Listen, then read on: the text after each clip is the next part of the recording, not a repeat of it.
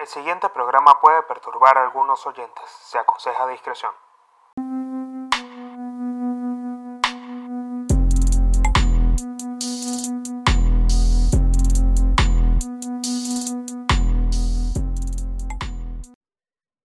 Bienvenidos a otro episodio de Códigos de Honor con el Pablino. Les doy las gracias por estar de nuevo escuchando un nuevo episodio de Códigos de Honor. Les voy a pedir que por favor, si ustedes se encuentran en este momento viendo este video por YouTube, se suscriban al canal y activen las notificaciones. Si están escuchando por Spotify, Apple Podcasts y las demás plataformas en las que se encuentra Códigos de Honor, también les voy a pedir que sigan al podcast y que estén pendientes de las actualizaciones de todos los episodios que van a estar saliendo frecuentemente todas las semanas. Para que ustedes tengan contenido de calidad, para que ustedes tengan contenido de valor, para que ustedes tengan parte de mi filosofía de vida que vengo ya desde hace tiempo compartiendo con ustedes.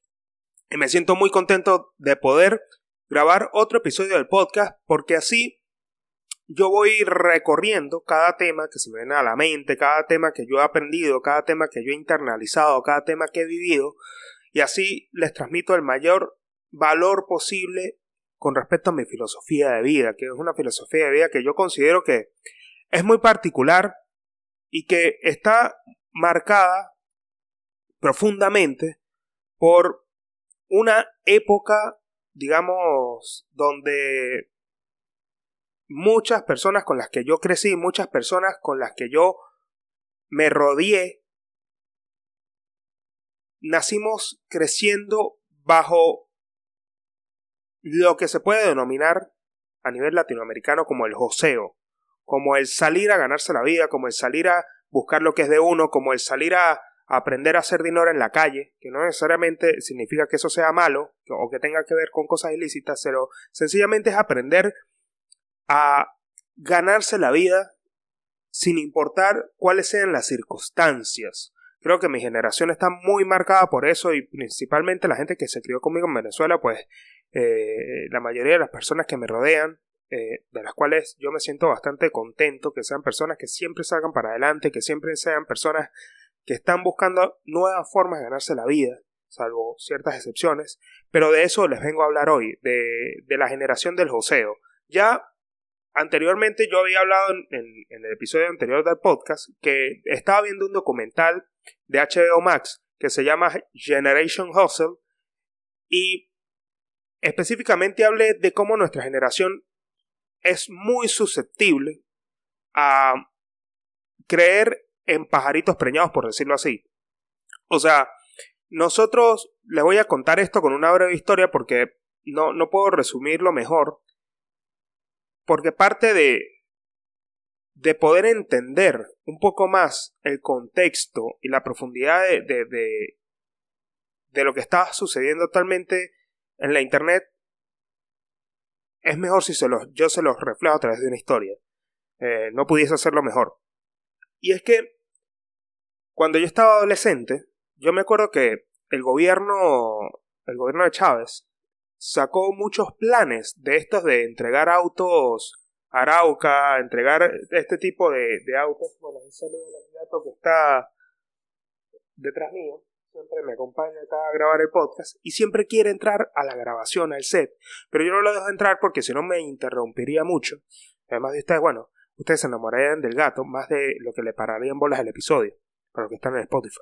Pero retomando la idea de que cuando estaba eh, adolescente en el gobierno de Chávez, eh, se están hubo muchos planes populistas de financiación de cero kilómetros y eran estos autos, si no me equivoco, son chinos de marca Cherry que a nivel latinoamericano este, es una marca, digamos, conocida, porque la han utilizado muchos gobiernos populistas para poder ganar votos con regalarle cosas a la gente, con regalarle cosas al pueblo. Y parte de esto también es, o sea, es fundamental también entender que esto se dio en un contexto de una nueva, del nacimiento de nuevas generaciones, principalmente en, en Venezuela, ¿no? Donde nosotros nacimos creyendo de que las cosas se consiguen fácilmente, de que nosotros, sin necesidad de hacer mucho esfuerzo, podemos conseguir grandes cosas. Y, es, y, creo que una de las cosas que más se materializa eh, a nivel de progreso para la sociedad moderna, la, sociedad consumista, me parece que es eh, obtener un, carro, obtener un cero kilómetros, obtener un auto, eh, significa un nivel de estatus superior al que te encontrabas. Y eso para mucha gente es síntoma o sinónimo de progreso. Y el gobierno y los gobiernos populistas, principalmente en Latinoamérica, se dedicaron pues a sacar planes de estos autos y entregárselos a la gente. Pero mucha gente que estaba conectada con el gobierno, que si bien conocía gente, pero no, no está tan conectada del todo, los llamados enchufados, como se le dice así,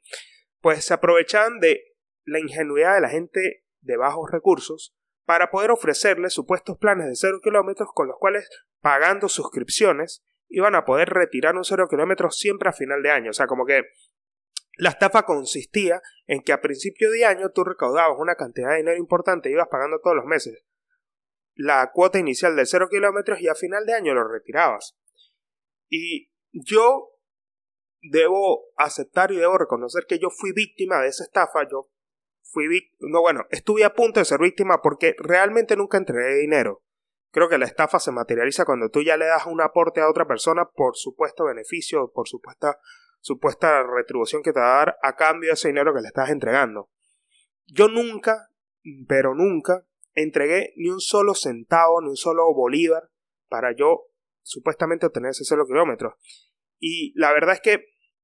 todo esto también se dio por la mamá de un amigo, o sea, como que la mamá de un amigo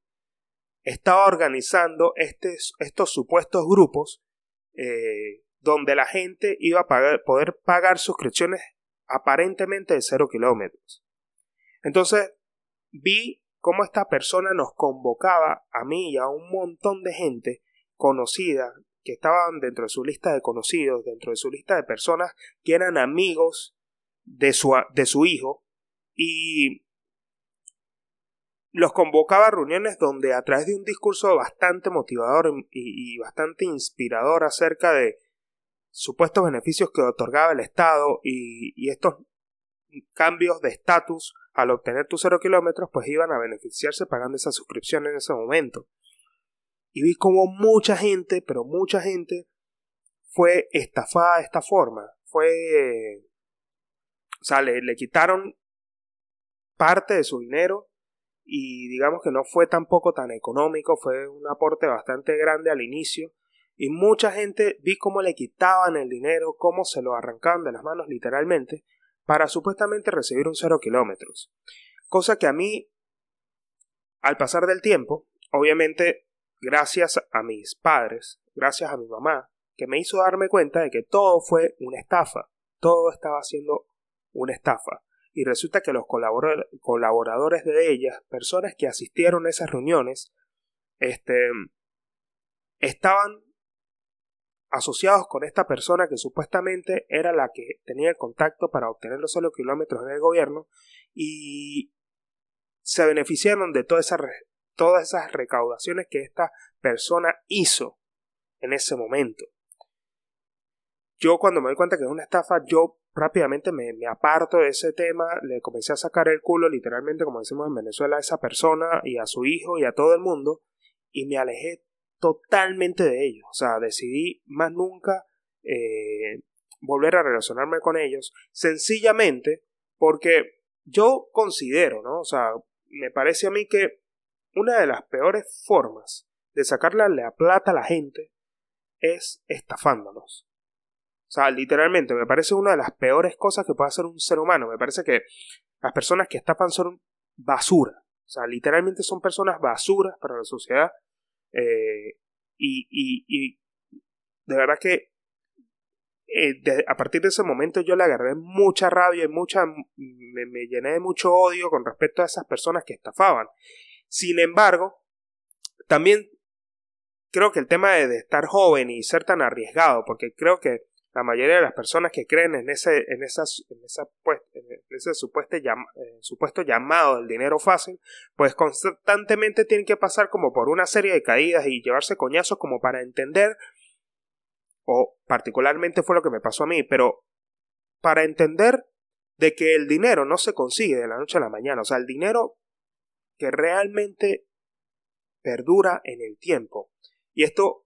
hago un paréntesis acá para resaltar una ley del poder fundamental que habla Robert Greene en las 48 leyes del poder, que yo me aprendí prácticamente de memoria, y es que el único legado que es duradero y que crea una proyección de muchos años en el futuro, aun cuando tú ya estás muerto, es el legado que se construye con bases sólidas. Es decir, tú naces con un propósito y yo creo que este tema del legado para mí es muy importante porque también parte de, encontrar lo que a uno le hace feliz, parte de encontrar el sentido de nuestra vida, o quiero yo creerlo así, de que está influenciado porque nosotros generemos impacto aún después de nuestra muerte. Y esto es algo que cuesta o lleva mucho tiempo entenderlo, pero cuando tú entiendes que de cada cosa que tú estás haciendo en este momento, estás preparando a tus propias generaciones, bien sea para que tú no lo los influencies con tus pensamientos, pero para también que ellos puedan tomar como referencia a alguien que construyó un camino que ellos también pueden transitar si ellos quieren. Y eso también es parte de tú encontrar el propósito de la vida que a ti te haga feliz. Por eso es que trabajarle a otra persona toda la vida, no construir algo propio, no crear empresa, no ganarse la vida de una manera que uno pueda también aportarle mucho valor a los demás, al resto de las personas que te rodean, es como el fracaso en sí mismo. Y esto muchas personas de oradores motivacionales lo dicen, y es que construye tu propio camino, pero muchos no recalcan la importancia del legado, ¿no? Muchos no recalcan la importancia de dejar un camino hecho para tus propias generaciones. Y hay personas también que lo confunden con dejar mucho dinero, que también considero que es un error, porque estas dos leyes del poder también medio se mezclan, y es que cuando tú recibes una gran fortuna, y esto proyéntenselo ustedes al momento de hacer mucho dinero también, ¿no? El hecho de dejar una gran fortuna y criar a tus hijos, que no digo que está mal, obviamente que son cosas que pasan si uno quiere ser millonario, si uno quiere tener mucha plata, o si uno quiere tener una vida que esté rodeada de lujos y, y que de comodidades, para poder también brindarle esa comodidad a las personas que te rodean, pueden o sea, puede llegar a, ser contraproducente para nuestros hijos. ¿Por qué? Porque las personas que nacen bajo esos legados de padres que son grandiosos, que son figuras inalcanzables, superestrellas y todo lo que tú quieras catalogar con respecto a lo que es el éxito material, para los hijos es muy difícil superar ese legado de su padre, es muy difícil superar esa fortuna que ha, construido el padre, muchos padres quieren llevar a sus hijos por ese camino. Entonces, se suele confundir el legado con dejarle mucho dinero, sin tomar en cuenta que si tú quieres ser una persona realmente distinta, diferenciada de lo que ha construido tu familia, tú tienes que separarte totalmente de ella, es decir, tienes que construir un camino totalmente distinto al que ya venías acostumbrado cuando naciste si no te gustaba. Es algo que cuando lo entiendes te vuelves como un imán del poder. Es lo que explica Robert Greene. Cuando tú forjas tu propio camino, olvidando el legado de tus padres y dándole la vuelta para que tú construir tu propia imagen, proyectar tu propia imagen y construir tu propio legado, vas ampliando tres veces más de lo que hizo tu padre. Y no es intentando competir con él, sino es sencillamente tomando el, camino contrario. Y es lo que actualmente se conoce como matar a tus padres. Y no solamente significa, obviamente que en el sentido, la palabra suena un poco fuerte, pero no es en el sentido literal,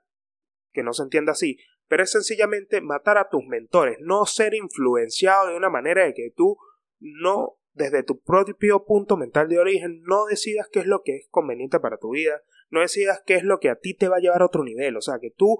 bajo tu propio criterio, puedas construir el legado que a ti te apasione. Y una de las cosas que a mí, o sea, cuando yo entendí esto, a mí me pareció magnífico el,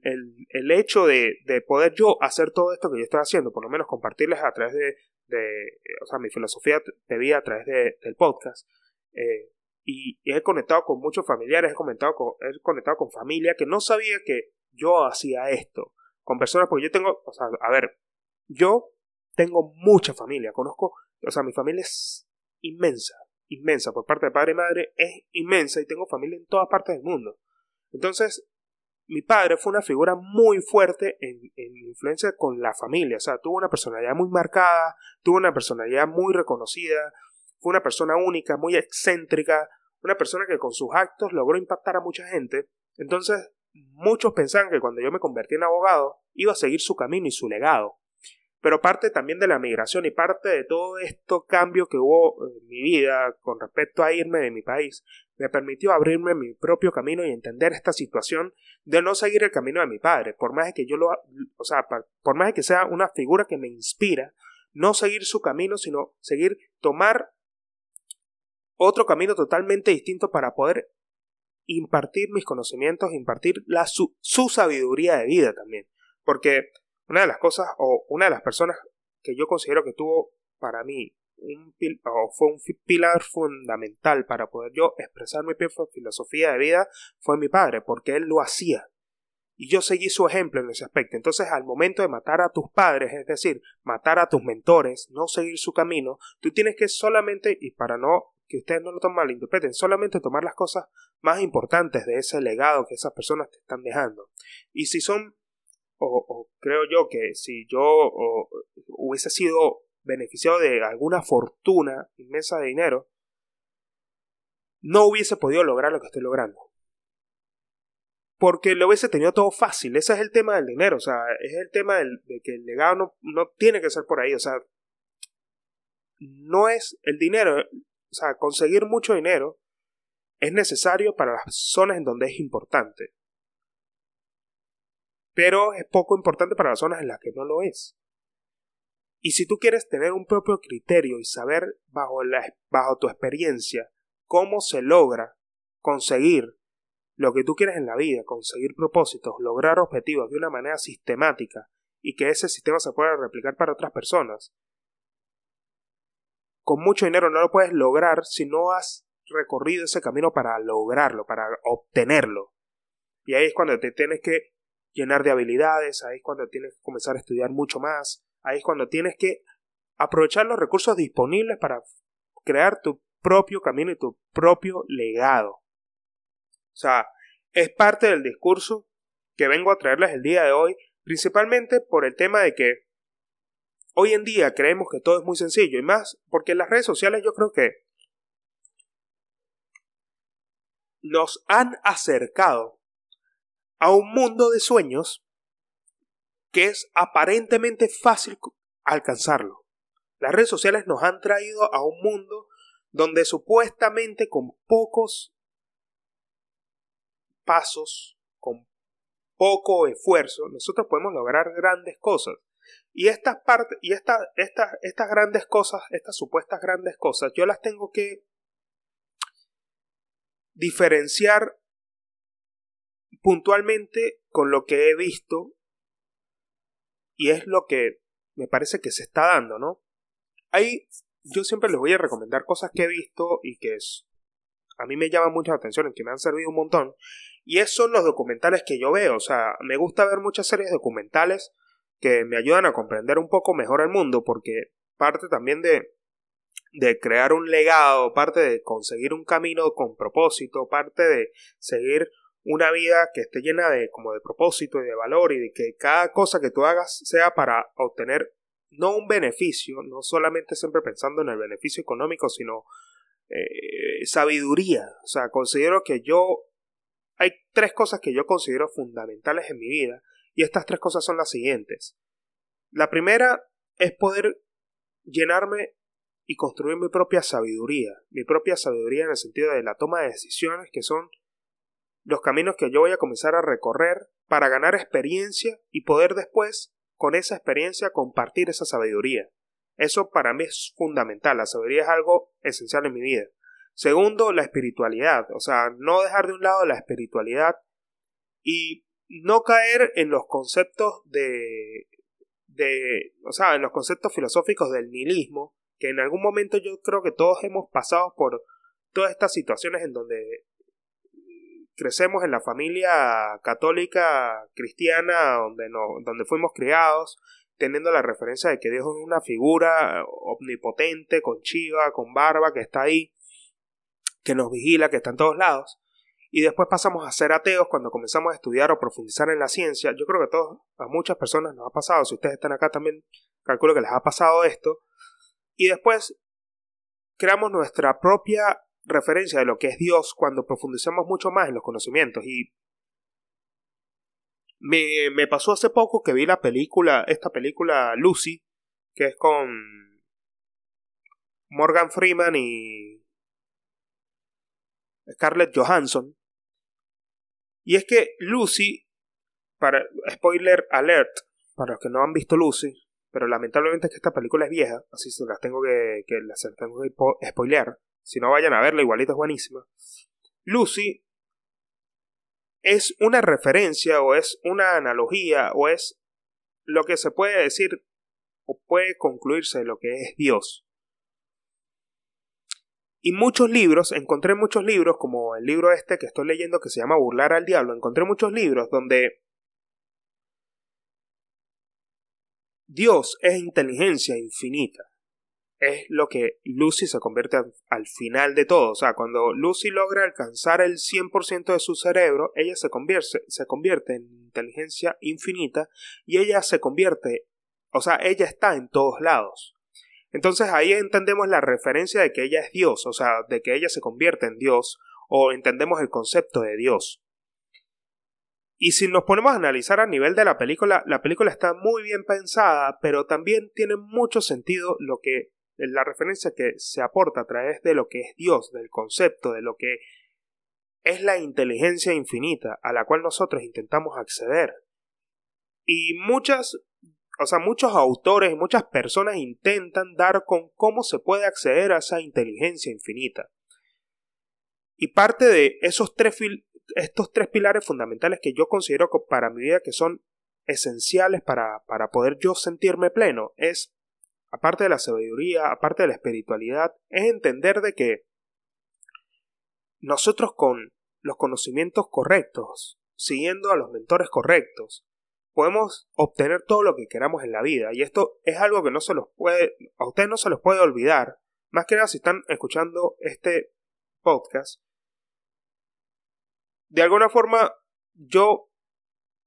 me siento complacido de, brindarles este, esta información para que ustedes también puedan transformar su vida, porque muchas veces caemos en los huecos mentales que dan la cadencia del ritmo, en el sentido de que son torbellinos que se quedan en nuestro cerebro y del cual pensamos que no podemos salir como trabajos de mierda, como situaciones que no podemos superar nunca en la vida, como que pensamos que nos pasa algo malo y el mundo se nos va a venir encima. Pero entendiendo de que podemos acceder a, a una inteligencia infinita que está siempre con nosotros, que está siempre al lado de nosotros, que está en todos lados, nosotros tenemos todas las herramientas para conseguir lo que nosotros queremos. Y es a través de la acción, el trabajo duro, el trabajo inteligente y seguir el paso a paso de todos los días, aportar y colocar un ladrillo para el castillo que nosotros queremos construir a futuro. Nada más que eso. Entonces, hay cosas que hoy en día, pues, yo me pongo a analizar acerca de lo que está en tendencia y de, lo susceptible que nosotros podemos ser como generación al momento de caer en estafas y que muchas personas en la internet se aprovechan de esto y son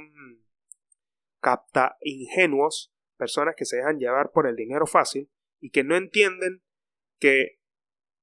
para construir un legado se necesitan todas todas estas características y elementos que he mencionado anteriormente, entonces caen en susceptibilidades y cosas como esquemas piramidales, negocios que, como la flor de la abundancia que nunca les van a dar resultados, por supuesto gurús y mentores que dominan el arte de la, de, la oratoria y que te pueden convencer fácilmente de caer en un lugar sin retorno.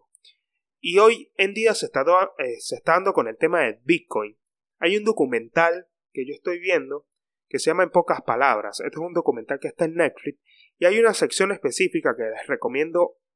al 100% que vean, que es la parte de dinero, la parte de money. En la parte de dinero te explican un montón de... Primero que el primer capítulo, el primer episodio de esta parte especial de pocas palabras, habla acerca del dinero y de todo el tema de las estafas que se dan hoy en día, de las cuales nuestra generación es susceptible. Y una de esas estafas principalmente es el tema del Bitcoin, el tema de las criptomonedas. A ver, yo no soy anti-cripto, no soy anti-currency, no soy nada de esto, pero considero que para tú depositar tu confianza en alguien que tiene muy pocos resultados, pues sencillamente pues no es el camino o no, no lo hagas con ese tipo de personas que con algo tan nuevo están generando supuestos resultados rápidos. O sea, yo creo que para tú poder apostar a algo, primero tienes que estudiarlo muy bien. Y yo, en vez de invertir en cripto, decidí invertir en acciones de la bolsa, que las acciones de la bolsa ya llevan mucho tiempo en el mercado y también generan grandes fortunas y grandes riquezas si tú lo sabes hacer. Y hay muchas personas ya capacitadas empresarios exitosos que, como había dicho en el episodio anterior, no viven de compartir un curso de cómo enseñarte a invertir en, finanzas, sino que sencillamente son personas que aportan ese valor con el fin de que ellos sean un referente de éxito a nivel financiero.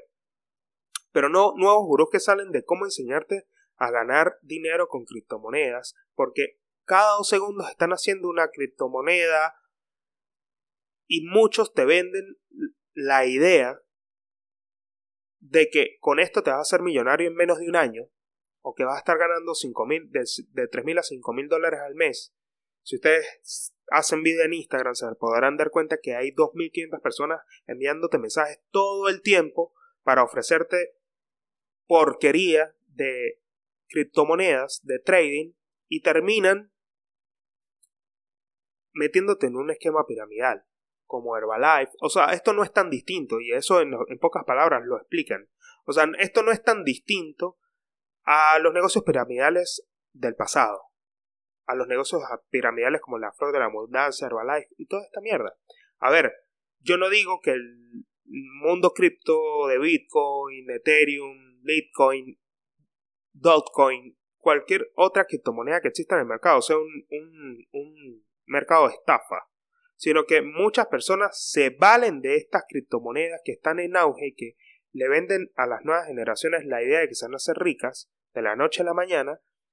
y se aprovechan de toda la plata que ellos tienen para poder meterlos en un mundo y un retorno sin salida. Y hay mucha gente que ha apostado por, con malos mentores y han salido en, y han salido en bancarrota. Estas personas se quedan con todo su dinero. Entonces, si ustedes van a comenzar a invertir en Bitcoin, van a comenzar a invertir en alguna criptomoneda del mercado, háganlo con personas que tengan referencia, que son personas audaces y muy buenas con esto y que tengan al menos 10 millones de dólares en su cuenta bancaria. Y te aseguro de que eso no lo vas a poder ver, obviamente, pero ya existen muchas personas que, ya son referentes y son reconocidas en la industria como tal. O sea, ya hay muchas personas, porque el tema de, de, la asociación es algo muy, muy poderoso. Es muy poderoso y esto también es muy poderoso para el poder y es muy poderoso para, para todo lo que tú hagas en la vida. A ver, esto, hago un pequeño inciso acá con respecto a esto. Por lo menos, si tú estás vendiendo un curso, si tú estás vendiendo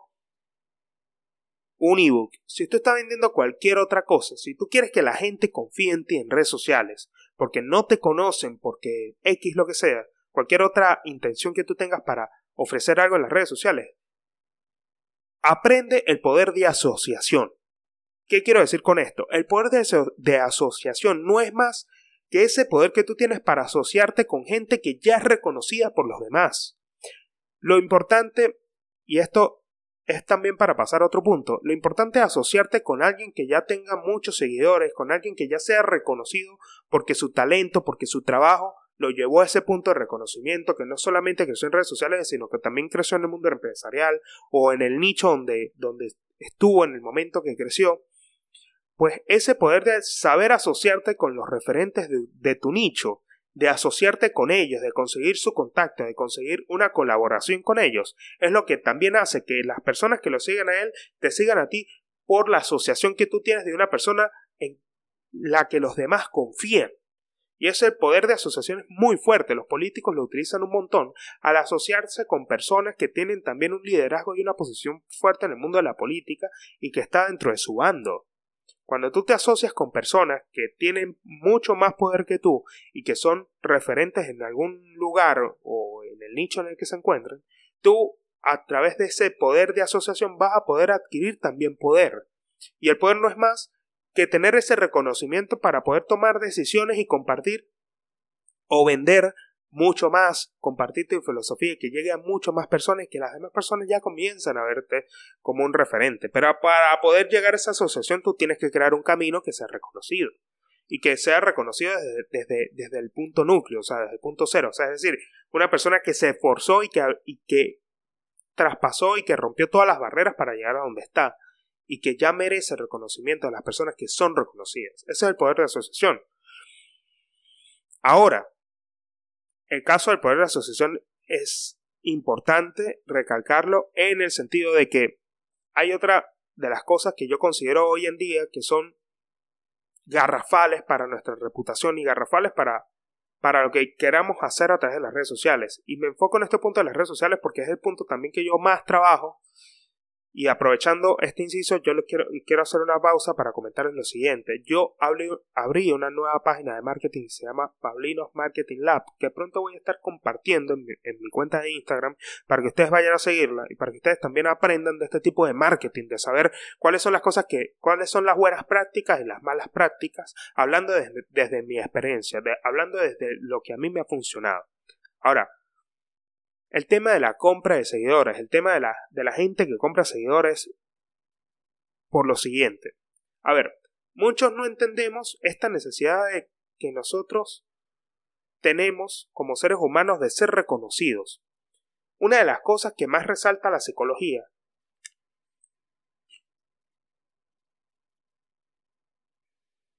Perdón, que estaba tomando agua. Una de las cosas que más resalta la psicología hoy en día Hoy en día no, toda desde el momento de, la creación de la psicología y de todos los filósofos y demás, desde el momento de, de la creación de la humanidad. Pero una de las cosas que más resalta la psicología es que todos los seres humanos tenemos la necesidad de sentirnos importantes. Todas las personas tienen la necesidad de sentirse importantes. Cuando tú sabes que todos tenemos esta necesidad, si tú quieres ganar influencia, tú tienes que hacer sentir a los demás importantes más de lo que te, tú quieres hacerte sentir importante a ti mismo. Es una cuestión de, para influir en los demás, tú tienes que hacerlos a ellos sentir importantes. Pero ahora, cuando se habla de redes sociales, cuando se habla de reconocimiento de redes sociales, muchas personas asocian el volumen de seguidores por reconocimiento y por confianza. Es decir, cuando una persona vemos que tiene muchos seguidores en las redes sociales,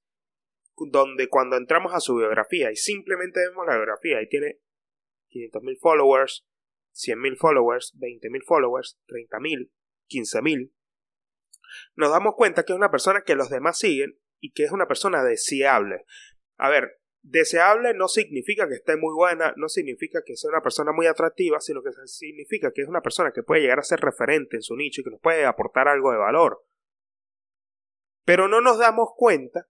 que eso es solamente la portada y muchos o la mayoría de nosotros jugamos por la apariencia y esto es algo muy natural de nosotros como seres humanos. Al jugar por la apariencia no sabemos si lo que realmente esa persona nos está vendiendo es lo que es.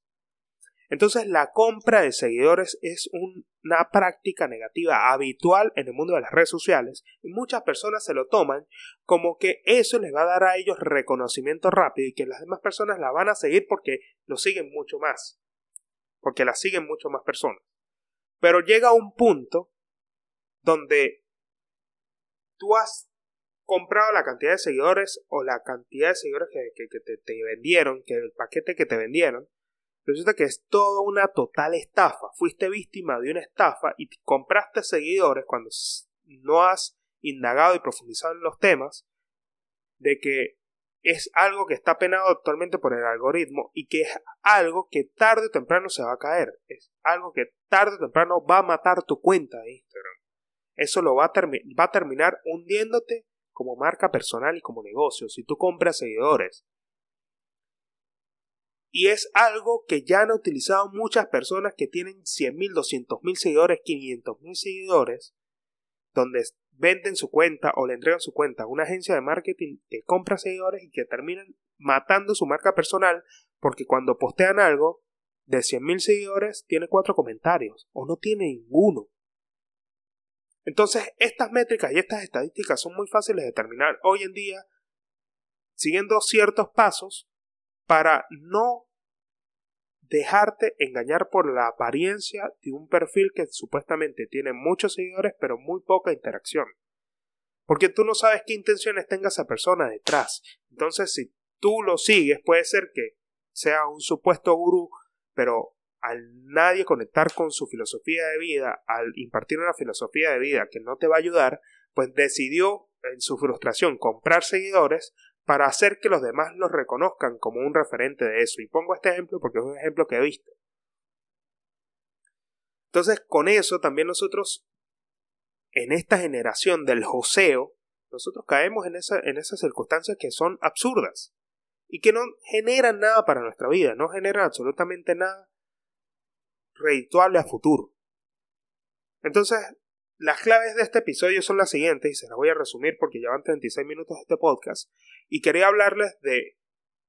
estos problemas que está enfrentando nuestra generación como para ver si ustedes en este momento son capaces de cambiarla y también son capaces de compartir este episodio con otras personas para que entiendan estos puntos de vista que pueden estar dejando pasar por alto y que pueden ser puntos claves que permitan el desarrollo potencial de cada uno de ellos y cada uno de ustedes. las claves de este episodio son tener el poder y la capacidad para formular y crear nuestro propio legado a raíz de bases sólidas, bases que se construyen con trabajo inteligente y trabajo duro. Trabajo que se tienen que enfocar principalmente en compartir la mayor cantidad de valor posible con las cosas que nosotros nos apasiona hacer y no ser susceptibles a que las riquezas, las fortunas y todas las cosas materiales que tú deseas para vivir cómodo se logran de la noche a la mañana. Esas son las claves de este episodio. Recuerden que si están viendo este video por YouTube, activen las notificaciones, suscríbanse al canal. Si están escuchando en Spotify, Apple Podcasts y las demás plataformas en las que se encuentran códigos de honor, sigan el podcast, no me queda más que decirles. Nos vemos en un próximo episodio. Bye.